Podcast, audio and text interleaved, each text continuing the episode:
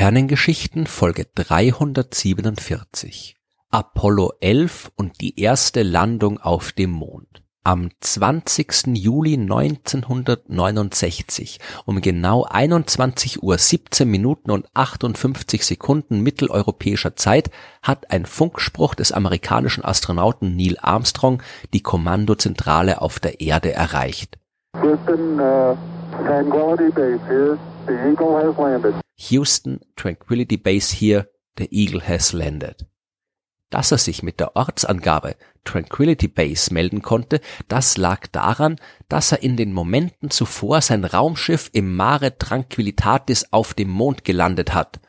In dem Moment ist aus der Mondlandefähre mit dem Namen Eagle die erste, wenn auch temporäre Basis der Menschheit auf dem Mond geworden, die Tranquility Base.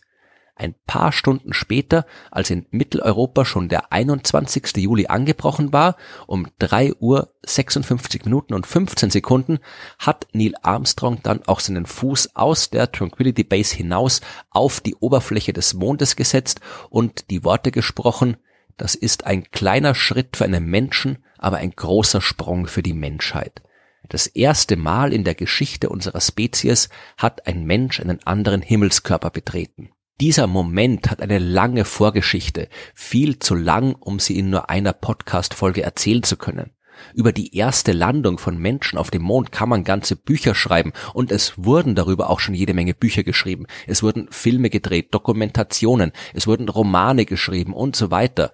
Es war und ist immer noch ein epochales Ereignis und ich kann unmöglich alles darüber in dieser einen Folge der Sternengeschichten erzählen aber zumindest die Grundlagen von dem, was damals passiert ist, sollte man wenigstens einmal gehört haben. Und darum möchte ich heute den Verlauf dieser historischen Apollo 11 Mission in seinen wichtigsten Punkten erzählen. Apollo 11, der Name deutet ja schon an, dass es hier eine Vorgeschichte gibt. Man kann die Bemühungen um einen Flug zum Mond vielleicht im Jahr 1961 beginnen lassen, als der damalige amerikanische Präsident John F. Kennedy verkündet hat, Amerika würde bis zum Ende des Jahrzehnts Menschen auf dem Mond und wieder zurück zur Erde bringen.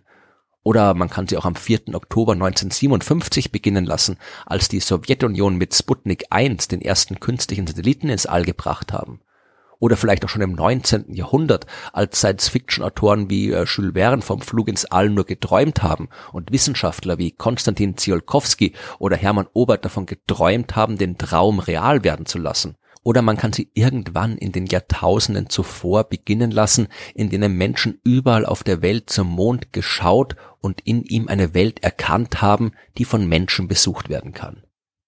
Ich beginne aber am 16. Juli 1969 um 14.32 Uhr mitteleuropäischer Zeit. Genau in dem Moment ist eine Saturn V Rakete der NASA gestartet, 2940 Tonnen schwer und 116 Meter hoch. Das war die größte Rakete, die jemals gebaut worden ist, und an der Spitze dieses Ungetüms hat sich das Apollo 11 Raumschiff befunden, in dem Neil Armstrong, Buzz Aldrin und Michael Collins gehofft haben, sicher ins All zu gelangen. Das war zwölf Minuten später der Fall. Da waren die ersten beiden Teile der Rakete, die sogenannten Stufen und eigentlich nur riesige Treibstofftanks, schon längst leer ausgebrannt abgeworfen und wieder zurück auf die Erde und in den Ozean gefallen. Übrig geblieben ist nur die 17 Meter lange dritte Stufe mit dem Raumschiff die hat die Erde eineinhalb Mal umrundet und dann noch einmal Schub gegeben, um die Astronauten auf einen Kurs in Richtung Mond zu bringen. Und danach hat ein Manöver stattgefunden, das Transposition, Docking and Extraction genannt wird. Dabei wird zuerst das sogenannte Apollo Command and Service Module oder kurz CSM von der dritten Raketenstufe abgelöst. Dabei wird gleichzeitig auch die Abdeckung geöffnet, die die Apollo-Mondlandefähre im hinteren Teil der Raketenstufe geschützt hat. Danach entfernt sich das CSM ein Stück vom Rest der Rakete, dreht sich um 180 Grad einmal herum, jetzt ist seine Spitze direkt auf die Landefähre gerichtet und das CSM nähert sich wieder an.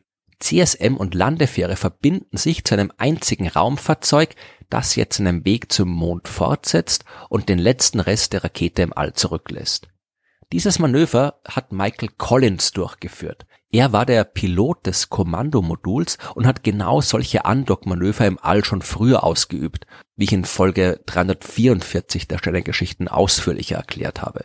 Jetzt lag eine lange Strecke vor den Astronauten. 384.403 Kilometer bis zum Mond. Apollo 11 hat dafür 76 Stunden gebraucht und am 19. Juli 1969 um 1822 mitteleuropäischer Zeit hat Collins die Bremsraketen gezündet, damit das Raumschiff so weit abgebremst wird, damit es in eine Umlaufbahn um den Mond einschwenken kann. Jetzt ist zuerst Buzz Aldrin vom CSM in die Mondlandefähre umgestiegen. Aldrin war auf der Mission der Lunar Module Pilot und damit verantwortlich dafür, dass alle Systeme der Landefähre richtig funktionieren. Allerdings war er trotz des Namens Pilot nicht die Person, die die Landefähre auch wirklich gesteuert hat. Das tut der Kommandant der gesamten Mission und in diesem Fall war das Neil Armstrong. Der ist an Bord der Landefähre gekommen, nachdem Aldrin alle Systeme hochgefahren hat. Am 20. Juli 1969 um 18.44 Uhr mitteleuropäischer Zeit hat sich die Landefähre vom CSM abgetrennt. Das zum Mond hinabfliegende Raumschiff wurde jetzt Eagle genannt. Das in einer Mondumlaufbahn zurückbleibende Kommandomodul hat den Namen Columbia erhalten. In Columbia ist auch Michael Collins geblieben und hat jetzt erstmal nachgeschaut, ob die sich äh, entfernende Landefähre irgendwelche Defekte aufweist, die er äh, von außen sehen konnte. Armstrong hat in der Zwischenzeit Eagle zur Mondoberfläche hinabgesteuert, unterstützt von Aldrin, der auf die ganzen relevanten Instrumente aufgepasst hat. Denn Armstrong hat dafür keine Zeit gehabt. Sein Blick war auf das Fenster der Raumfähre gerichtet und hinaus auf die Landschaft des Mondes, die er vor sich gesehen hat. Denn Armstrong musste eine passende Landestelle finden, die ausreichend eben war, damit Eagle sicher aufsetzen konnte und der durfte auch nicht zu lange suchen, denn der Treibstoff, der war recht knapp bemessen und es musste ja noch genug übrig bleiben, damit man nach der Landung wieder zurück ins All fliegen kann. Nach fünf Minuten Flug war die Mondoberfläche nur noch 1800 Meter entfernt. In dem Moment hat der Bordcomputer ein paar unerwartete Fehler gemeldet. Nach einer hektischen Suche und nach Rücksprache mit dem Kontrollzentrum kam man aber zu dem Schluss, dass man den Fehler auch ignorieren kann. Jetzt hat Armstrong aber gesehen, dass das vorab ausgewählte Landegebiet von jeder Menge Felsen übersät war und eigentlich gar nicht geeignet für ein sicheres Aufsetzen auf dem Mond. Er war aber noch zu schnell unterwegs, um vor dieser Region zu landen. Also ist er weitergeflogen und hat Ausschau nach einem geeigneten Gebiet gehalten. Den Platz, den er jetzt angesteuert hat, der hat sich bei näherer Betrachtung aber auch als ungeeignet erwiesen, weil sich dort ein Krater befunden hat. Die Mondoberfläche, die war jetzt nur noch 76 Meter entfernt. Armstrong aber ist weitergeflogen und hat endlich ein ebenes Stück Boden gefunden. Jetzt waren es noch 30 Meter bis nach unten und der Treibstoff hat noch für 90 Sekunden gereicht.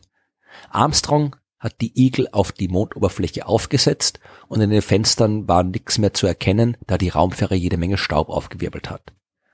Das war der 20. Juli 1969, 21 Uhr, 17 Minuten, 40 Sekunden mitteleuropäischer Zeit. Die Eagle war auf dem Mond gelandet und Armstrong hätte gerade noch 40, 50 Sekunden weiterfliegen können, bevor er umkehren hätte müssen. Jetzt waren jede Menge Dinge zu erledigen, Checklisten abzuarbeiten, Instrumente zu prüfen und so weiter. Zweieinhalb Stunden nach der Landung hat sich Aldrin bei der Bodenstation gemeldet und alle gebeten, die gerade zuhören, einen Moment Pause zu machen und darüber nachzudenken, was in den letzten paar Stunden eigentlich passiert ist und dafür auf seine oder ihre Weise zu danken. Aldrin, der ein gläubiger Katholik war, hat das getan, indem er jetzt die heilige Kommunion gefeiert hat, was er aber nicht öffentlich erwähnt hat, um der NASA nicht irgendwelche Schwierigkeiten wegen der Vermischung von staatlicher und religiöser Äußerungen zu machen. Laut Plan sollten Aldrin und Armstrong nach der Landung jetzt einmal fünf Stunden schlafen. Das haben die beiden aber ignoriert und stattdessen gleich mit den Vorbereitungen für den Ausstieg auf die Oberfläche begonnen. Anstatt der vorgesehenen zwei Stunden haben sie dafür aber gleich dreieinhalb benötigt. Um drei Uhr 51 Minuten mitteleuropäischer Zeit am 21. Juli hat Armstrong dann aber damit begonnen, die Leiter von der Landefähre hinab auf die Mondoberfläche zu klettern. Dabei hat er auch die außen an der Eagle angebrachte Kamera aktiviert, die von da an alles live zur Erde übertragen hat. Und noch bevor Armstrong seinen Fuß auf den Boden gesetzt hat, hat er eine Plakette an der Leiter der Landefähre enthüllt mit der Aufschrift Hier setzten Menschen vom Planeten Erde zum ersten Mal einen Fuß auf dem Mond, Juli 1969. Wir kamen in Frieden und für die gesamte Menschheit. Und dann kam der Moment, den mehr als eine halbe Milliarde Menschen auf der ganzen Welt live im Fernsehen verfolgt haben. Um 3 Uhr 56 Minuten und 15 Sekunden mitteleuropäischer Zeit am 21. Juli 1969 hat Neil Armstrong den Mond betreten. Ein Traum, den die Menschen seit Jahrtausenden gehabt haben, war endlich real geworden. Ein politischer und militärischer Wettstreit war entschieden. Ein kaum vorstellbares wissenschaftliches und technisches Projekt war geglückt. Aber es war noch lange nicht vorbei. Aldrin und Armstrong hatten auf dem Mond jede Menge Dinge zu erledigen. Und sie mussten den Mond auch wieder verlassen und zurück zur Erde kommen. Und wie das abgelaufen ist, erfahrt ihr in der nächsten Folge der Sternengeschichten. Man,